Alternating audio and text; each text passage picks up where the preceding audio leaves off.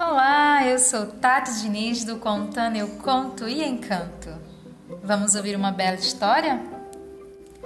Menino, menina, eu vou te contar uma bela história pra te encantar.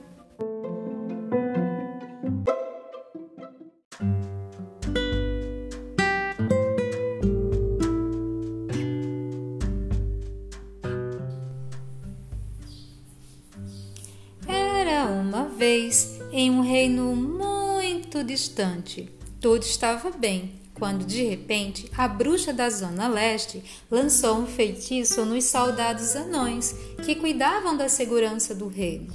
Ela transformou as pernas dos anões em pernas de paus. O feitiço só poderia ser desfeito por uma fada especial. Essa fada especial é a Lara, que desde pequena seus pais haviam deixado para ela uma bolsa amarela encantada. Dentro da bolsa tinha muitas estrelas cadentes para desfazer qualquer mal da cidade.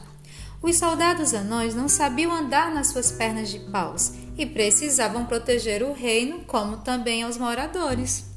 Passado um tempo, Lara vai até eles e usa toda a sua magia, mas é surpreendida pela bruxa que vinha se aproximando e que a mesma disse que era impossível que as pernas dos anões voltariam novamente a ser pernas humanas.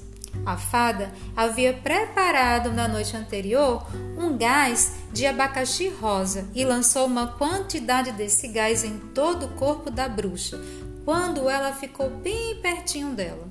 A bruxa se transformou em um chapéu roxo, lindo. Os soldados anões ficaram admirados com a magia da fada. Chegou a hora de desfazer o feitiço da bruxa.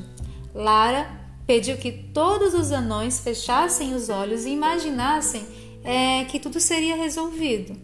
Lara retirou da bolsa as estrelas cadentes e lançou sobre as pernas de paus deles.